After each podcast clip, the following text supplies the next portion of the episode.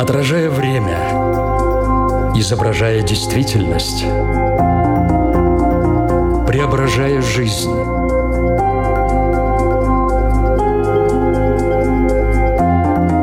Форма выражения. Программа о том, как мы проявляем себя в этом мире.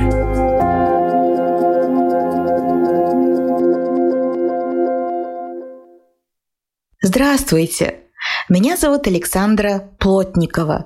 В эфире Латвийского радио 4 программа «Форма выражения». Приветствую вас также, если мы встретились с вами на одной из крупнейших платформ подкастов. Испытывали ли вы когда-нибудь чувство мести? Могу предположить, что многие сейчас мысленно ответили на этот вопрос утвердительно – Некоторые люди с легкостью прощают обиды, другие долго хранят их в своем сердце, а кто-то и вовсе обижается на ровном месте, начиная придумывать, как бы насолить обидчику. Характеризуют ли нас такие мысли как нехорошего человека или вполне нормально испытывать такое чувство? Что такое месть? Чем она привлекательна, почему рождается желание отомстить, от чего зависит, будет ли оно реализовано или нет. Есть ли в этом чувстве полезное свойство или только разрушительное? Почему говорят, что месть сладка? Искать ответы на эти и другие вопросы будем вместе с экспертом программы. Знакомьтесь, кандидат психологических наук, практикующий психолог Оксана Шишкина. Здравствуйте. Здравствуйте, Александра. Здравствуйте, дорогие радиослушатели. Я рада приветствовать вас и хочу поблагодарить Александру за эту прекрасную возможность поговорить на такую важную, животрепещущую тему, как чувство мести. Форма выражения. Давайте сразу определимся. Испытывать чувство мести – это нормально? Да, Александра, это абсолютно нормально. Желание отомстить – это естественное чувство. Вообще любое чувство, которое мы испытываем, о чем-то нам говорит, о чем-то нам сигнализирует. Так вот, это чувство как бы говорит нам, со мной так поступать нельзя. Это несправедливо, это не по-человечески. Ну вот как же так? То есть месть — это совершенно нормальное желание человека защититься.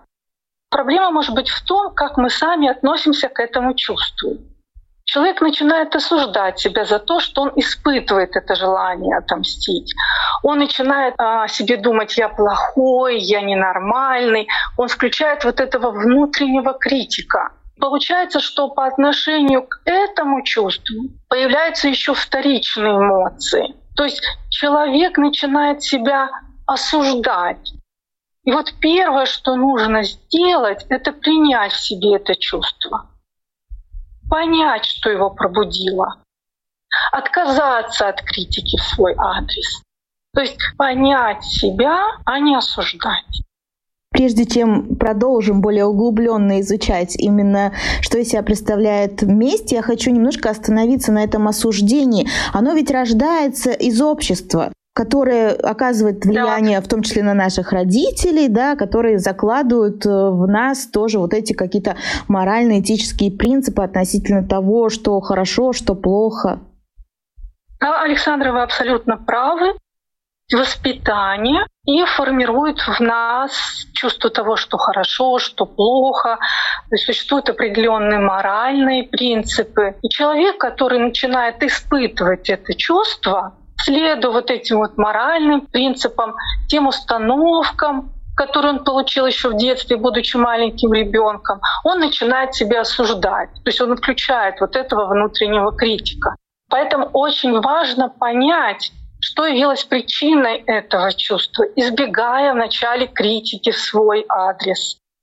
А что это за установка такая? Ну, вряд ли какой-то родитель, знаете, скажет э, своему ребенку, что испытывать месть это нормально. Ну, в таком плане, что просто вдруг, да, ни с того, ни с сего. Если столкнется с ситуацией, да. Но, по сути, установка заключается в том, что испытывать любые чувства это нормально. Мы говорим об этом, да? Да, абсолютно верно, Александра. Любые чувства, они нормальны и естественны. Вот смотрите, мы должны понимать, что мы не можем контролировать появление того или иного чувства, появление той или иной эмоции. Мы можем контролировать их проявление. То есть вот у меня появилось чувство гнева. Я, например, рассердилась на кого-то. Вот это я не могу в себе контролировать. Вот оно у меня появилось. Но я могу контролировать его проявление. То есть кто-то пойдет и ударит, а кто-то сядет и подумает, а в принципе почему появилось во мне это чувство? Проанализирует и как-то преобразует в себе эту энергию. Ну вот простой пример. Вы приходите э, в компанию, какой-то человек неприятен, но вы улыбаетесь ему. То есть вот этого чувства, что он вам неприятен, вы не можете контролировать. Но улыбаться вы при этом можете. Да, действительно, теперь все понятно. Возвращаемся к самому чувству мести. Что это за чувство такое? Из чего оно складывается? Что его в нас формирует? Месть имеет адаптационную функцию. И вот благодаря мести мы все же можем спокойно жить в современном мире. То есть месть — это такое как бы послание и тем, кто нам навредил, и сообщение другим, которые тоже могут там навредить. То есть вот со мной лучше не связываться. То есть я отомщу. В примитивных обществах, в преступных организациях очень хорошо в фильме Крестный отец, например, это было показано, в мафии. Оно позволяет им более устойчиво взаимодействовать внутри себя. То есть реже появляются люди, которые наносят ущерб другим, потому что они знают, их действия будут отомщены. И вот тоже это характерно и в младшем школьном возрасте, и в дошкольном, ну, до среднего школьного возраста. Например, мальчик дернул девочку за косичку, она тут же повернулась и ответила. У детей это все очень быстро и четко функционирует. В нашей жизни происходят самые разные события, мы испытываем самые разные чувства, эмоции. А что является таким спускным механизмом именно для зарождения мести? Да, это очень хороший, правильный вопрос. И вот этим механизмом ну, является обида. Давайте приведем такой пример. Кто-то оскорбил вас. И вот один вариант. Можно оценить ситуацию рационально, сказав себе, этот человек может не завидовать или, может быть, злиться, может быть, рядом со мной он чувствует себя не совсем полноценным он все время всем недоволен, наверное, в детстве ему очень сильно там от родителей доставалось, может быть, ему любви не хватало. И в этом случае, если вы начнете так думать, вы начнете испытывать по отношению к этому человеку жалость. Ну и, скорее всего, откажетесь от мести к этому несчастному. Ну а другой вариант — это, конечно, обидеться, погрузиться в эту обиду и начать мстить. Причем очень интересно, что иногда некоторые люди специально ищут повод обидеться. Вот давайте вспомним с вами Пушкина, его произведение «Выстрел». То есть, когда Сильвия появился вот этот его противник, он сказал, что его успехи вызывали в нем, в Сильвии, отчаяние. И он даже искал повода с ним поссориться, искал повода на него обидеться. Но если ближе к нашей жизни, например, приходит сотрудник компании, и он заслуживает доверия начальству, там, показывает успехи, и тут же вот все окружающие начинают искать повод на него обидеться. Почему это происходит? Обида дает нам моральное право пакостить другому. То есть мы мстим, но при этом мы себя оправдываем. Такой вот интересный психологический момент. Давайте вспомним, что Моцарта все-таки отравили тоже от зависти. То есть вот этим спускным механизмом могут быть не только прямые оскорбления, не только вот сама объективная ситуация, когда кто-то нанес вред, но и такие вот э, чувства, как зависть, ревность. Но одно дело, когда в нас появилось это желание отомстить, и другое, будет ли оно реализовано. От чего это зависит? Почему кто-то идет до конца, а кто-то останавливается? Вот здесь я бы, конечно, хотела больше поговорить о мстительности. Что значит мстительный человек? Он изначально воспринимает мир как враждебный по отношению к нему. И даже ваши нейтральные поступки могут оцениваться как злонамеренные. И вот мстительным людям присуща неуверенность, такой вот, знаете, внутренний страх и недовольство всем и вся их можно распознать по такому взгляду из-под лобья, вот этому выражению лица. Вот человек все время всем недоволен. Такое вот чувство, вот как будто вот он только что съел вот этот вот кислый лимон. Как еще можно распознать? Они любят обсуждать других, причем за их спиной присутствии другого человека не боятся, потому что все-таки им свойственен вот этот внутренний страх. Еще им характерно такое черно-белое мышление, либо хорошо, либо плохо, нюансы они, конечно, не видят, и они считают, что они всегда и во всем правы. Вот такие люди, они мстительны по своей природе, и они всегда будут э, мстить, даже вне зависимости от того, как поступили по отношению к ним. То есть поступок сам по себе нейтральный, он оценивается как злонамерный, запускается вот этот механизм, я буду мстить, я тебе отомщу. Доказать им что-либо невозможно. Пойти с ними на открытый разговор тоже невозможно. Таких людей, конечно, нужно сторониться, а, сокращать контакты с ними, ну, либо вообще избегать. Но само по себе вот это желание отомстить, оно ведь возникает не только у мстительного человека, да, здесь именно про то, что тот пойдет и сделает, в отличие от другого, который, ну, это чувство у него зародится, но потом он с ним как-то справится. Об этом мы еще тоже чуть попозже поговорим. То есть тут речь идет о том, что этот будет действовать, мстительный. Абсолютно верно. Мстительный будет действовать. Он будет ходить, он будет обдумывать, он будет искать поводы, он будет делать пакости. Он сам по себе такой. Все мы на своем опыте знаем, что когда человек выплескивает свою злость, он чувствует облегчение. Отомстить – это тоже история про то, чтобы получить облегчение? Или все-таки это особый вид удовольствия? Вот почему же, например, есть такая распространенная фраза, что месть сладка. В чем заключается основная цель тогда мести? Да, вы попали прямо в точку. Вот месть сладка. Месть называют сладко не только в русском языке.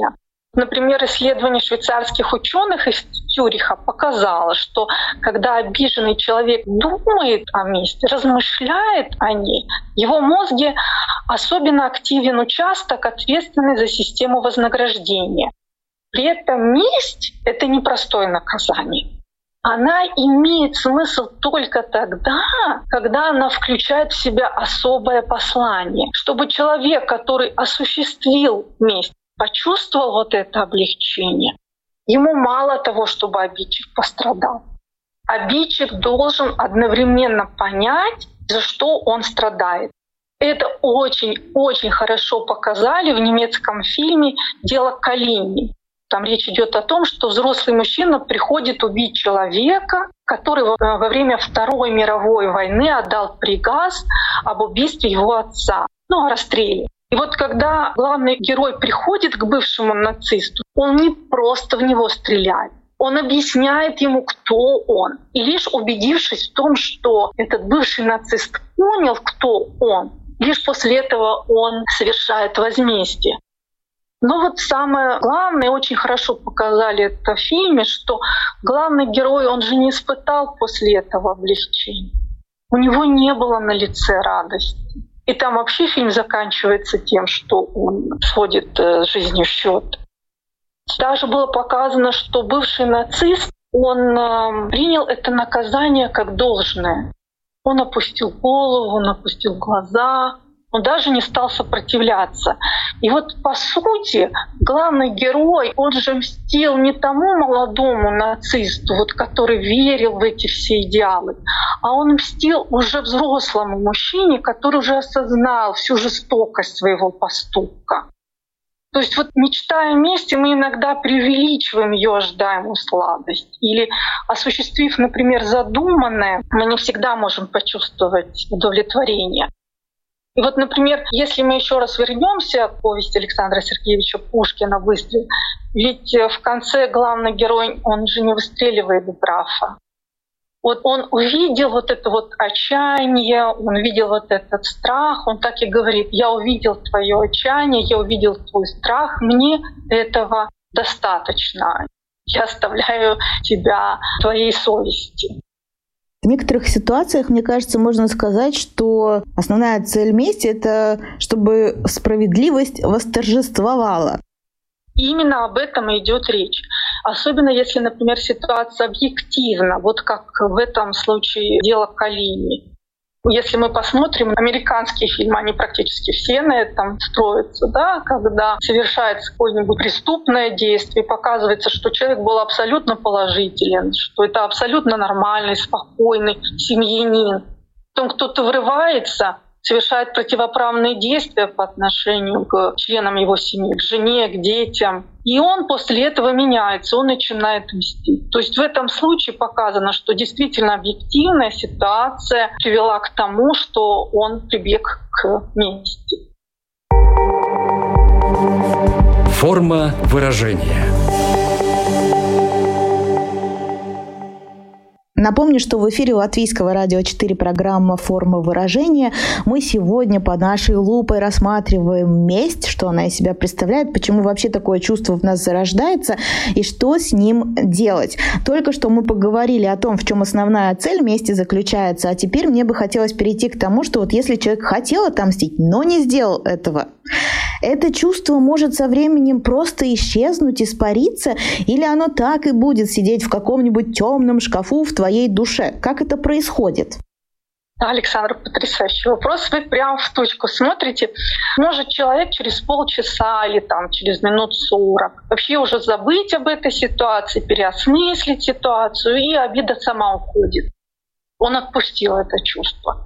Но если человек не отпустил его, и обида осталась, то, конечно, она будет сидеть в этом самом темном шкафу, о котором вы упомянули, и потом она выливается либо в агрессии по отношению к другим, например, членам семьи, ну, либо в самоагрессии. Поэтому очень важно отпустить чувства. Это то, с чем мы работаем в процессе консультирования, тем, чтобы человеку удалось все таки отпустить ее через осознание, через понимание, тем, чтобы оно не осталось в этом темном шкафу и не проявляло себя в подобной форме. Чтобы ее отпустить, что нужно в первую очередь осознать? Почему она зародилась, найти эту причину? Да, нужно понять самого себя. Вот некоторые говорят, отпусти это чувство. Можно сказать, тебе нужно надеть маску, ну это сейчас в связи с коронавирусом, когда ты ходишь в общественный транспорт. Так вот там нужно. А с чувством так не получается. У вас не получится надеть чувство или снять его. Это не так просто простить.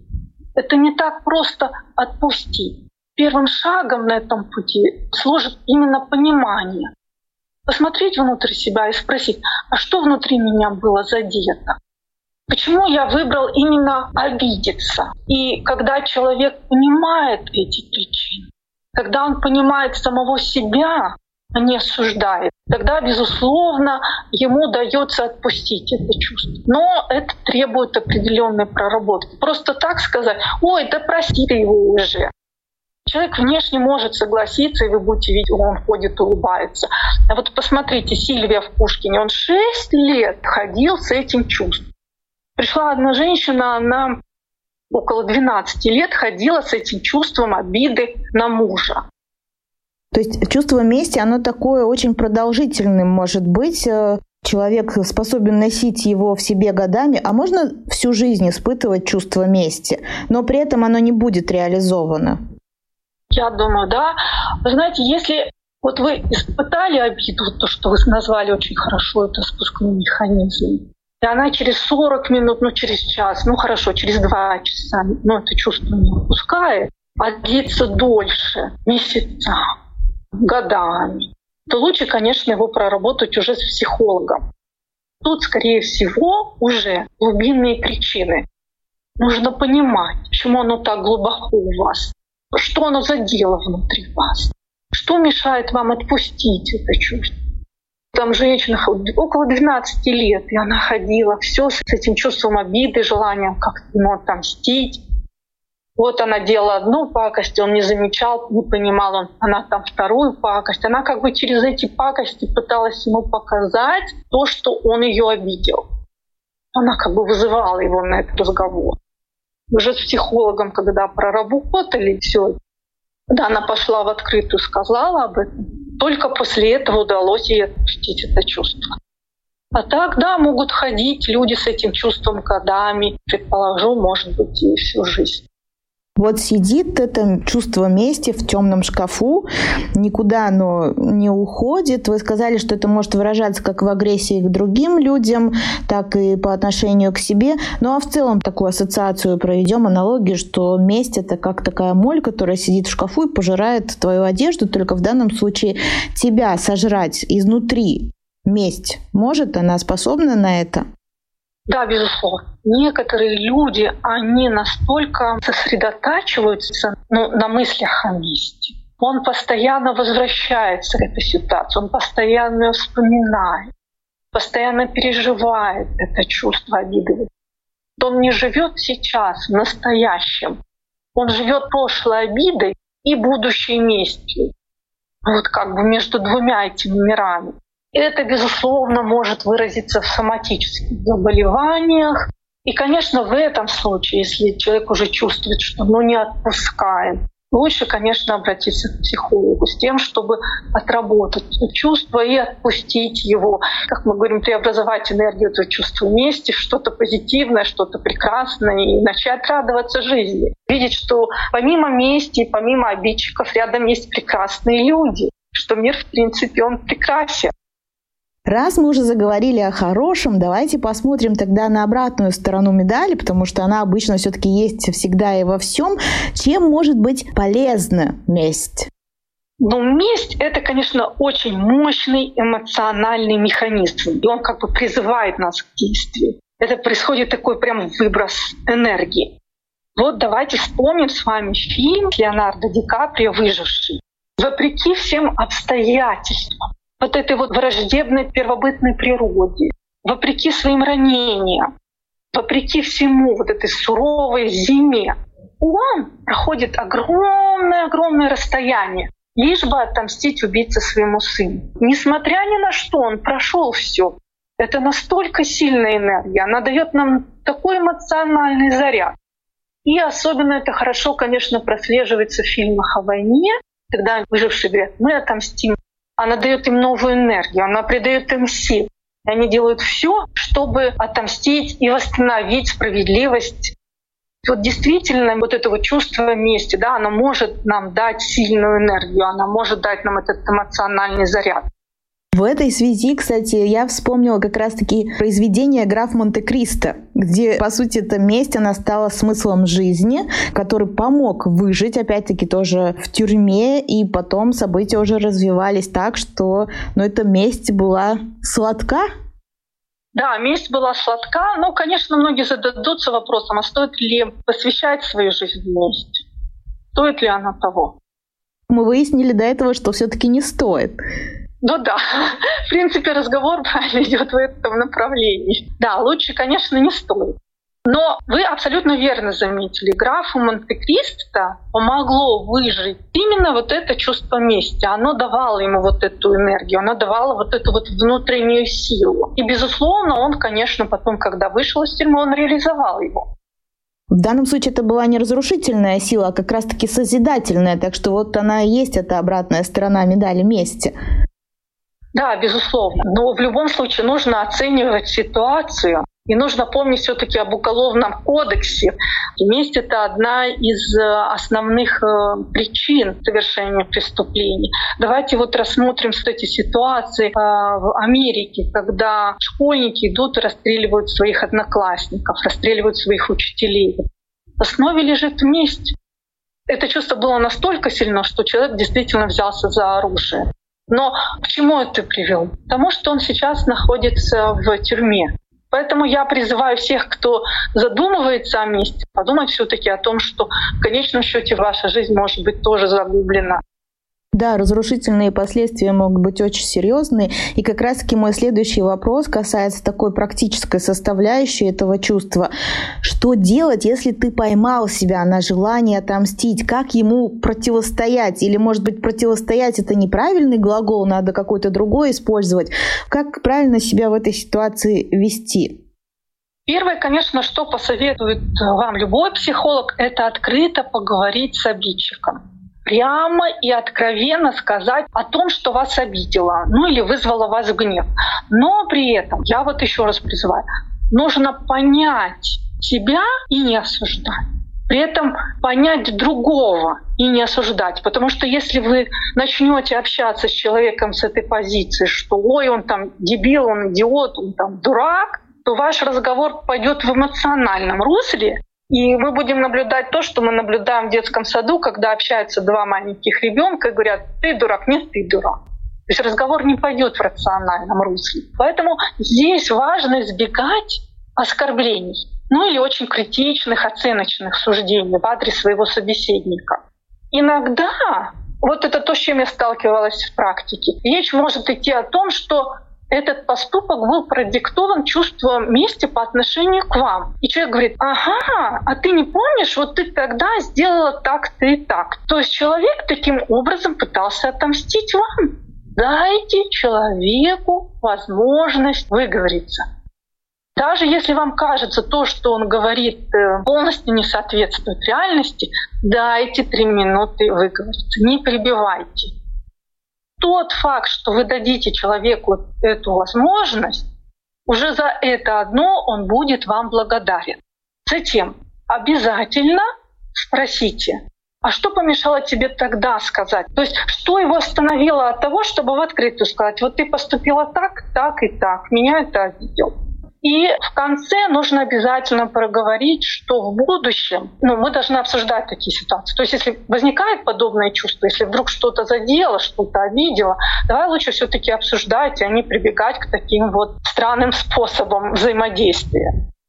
Э, во время такого разговора не спешите извиняться. То есть вот иногда человек начинает говорить, а вот ты тогда, то, то если вы скажете, ой, прости меня, да, действительно, я была виновата, все, вы взяли на себя ответственность. Но проблема может быть в том, что вы-то не хотели ничего сделать. Это тот человек воспринимает ваш поступок так.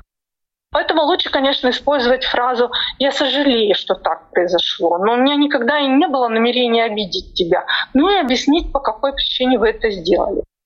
Исключение, конечно, составляют вот эти вот самые мстительные люди, о которых мы раньше с вами говорили, или люди, у которых нет э, ни сочувствия, ни эмпатии, они изначально агрессивны.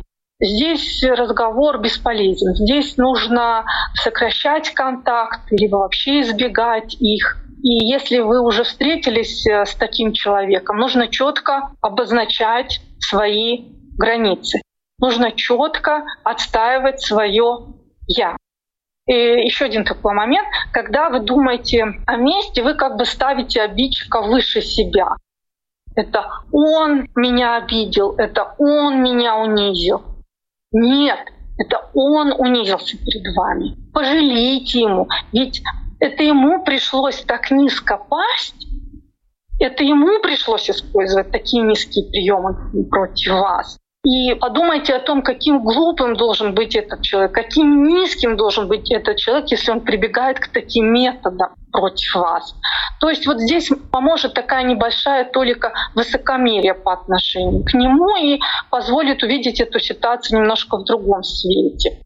Если у вас богатое воображение, вы можете проиграть вместе в своих фантазиях, почувствовать весь спектр вот этих вот эмоций. Ну, иногда это помогает компенсировать чувство обиды. А, есть еще один самый конструктивный способ мести. Вот мы все видели его в фильме «Москва слезам не верит». Направьте вот эту вот внутреннюю энергию которую вы получили от этого чувства, на то, чтобы стать успешнее и счастливее.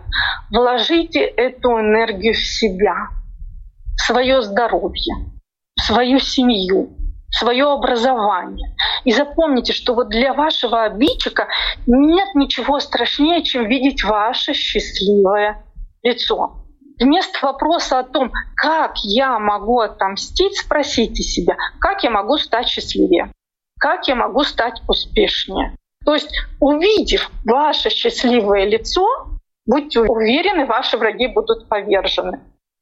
Это замечательно прозвучало сейчас. И вообще вы дали очень много ценных советов. Большое спасибо, поэтому хочу воспользоваться возможностью и попросить еще э, порекомендовать, как научить ребенка не копить обиды, не доводить их до стадии желания мстить.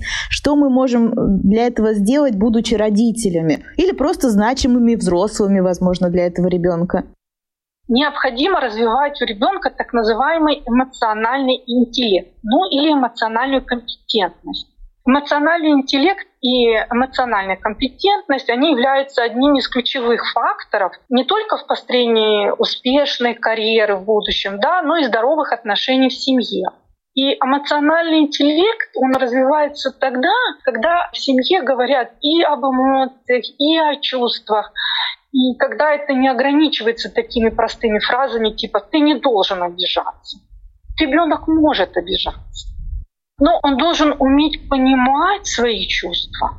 Он должен уметь их выражать и уметь с ними справляться. И вот говоря о чувстве мести, ребенок должен понимать, в каком случае он может самостоятельно справиться с ситуацией, а в каком случае он должен обратиться к маме. То есть вот этот случай в песочнице, ну, наверное, это классика. Там ребеночек что-то строит, старается, сейчас он покажет маме этот прекрасный замок. И подходит другой ребеночек и ножкой раз, и тот хватает лопатку и по голове. Тут же подбегает мама, что ты сделал, ты не должен драться, что это такое. Вначале нужно выяснить, почему ребенок это сделал, по какой причине. Если ребеночек маленький, нужно объяснить, что в таких ситуациях лучше обратиться ко мне за помощью. Потому что понятно, например, там ребеночек 4-5 лет, он еще с этим чувством справиться не может. И то, что он лопаткой ударил, это так отомстил за то, что он же столько усилий вложил в этот замок. Вы представляете, вы что-то делали долго, создавали, вложили в это всю свою силу, всю свою энергию, а кто-то пришел и это все разрушил. Конечно, вы будете э, чувствовать эту обиду, так же, как и ребенок. Нужно научить его, как справляться с этим чувством.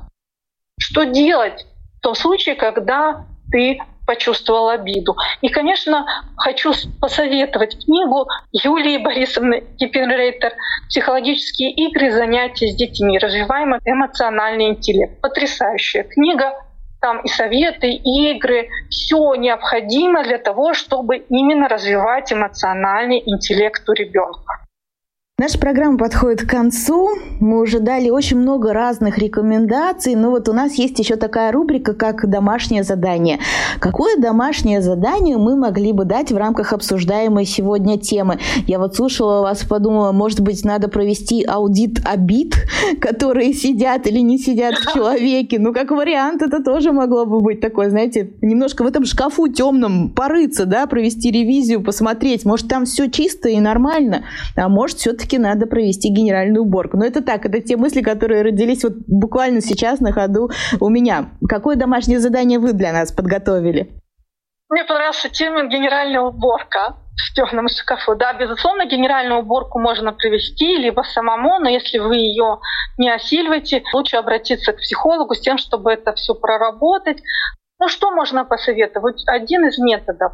Если вот вы себя, например, поймали на чувстве обиды, сказать себе «стоп», и спросить себе, как я вообще сейчас оцениваю ситуацию, что я вообще думаю о ней. И спросить себя, что подтверждает эту оценку, а что противоречит ей. Возможно ли какое-то другое объяснение этой ситуации, чем то, которое пришло вот мне спонтанно и сразу. То есть вам нужно вытащить эту ситуацию из эмоционального и оценить ее рационально, вот рассмотреть ее со всех сторон и спросить, эта обида, она продиктована объективной ситуацией или моим восприятием? Безусловно, это поможет вам найти верное решение, либо попросту отпустить это чувство. И через 30-40 минут это чувство само уйдет, оно вас отпустит. Все будет отлично. Да, я надеюсь, что в том числе и другие рекомендации, которые прозвучали чуть ранее, помогут э, людям справляться с этим чувством э, в будущем. Ну и вообще картина мира стала понятнее в ходе нашего разговора, потому что мы вот как такой камушек рассматривали действительно со всех сторон это чувство вместе. Но самое главное, мне так кажется, если вы даже уйдете с ощущением того, что испытывать чувство вместе это нормально, значит уже не зря мы записали эту программу, и вы вы ее послушали. Напомню вам о том, что сегодня вместе с нами была кандидат психологических наук, практикующий психолог Оксана Шишкина. Большое вам спасибо за эту беседу. И вам, Александра, огромное спасибо за то, что пригласили меня и дали возможность э, побеседовать с вами на эту тему, на тему мести.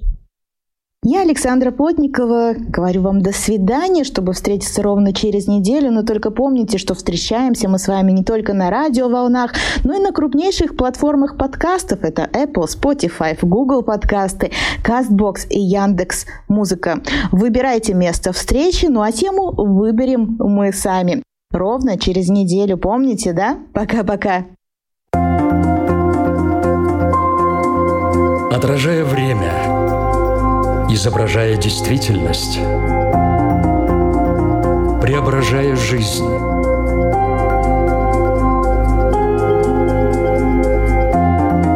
Форма выражения. Программа о том, как мы проявляем себя в этом мире –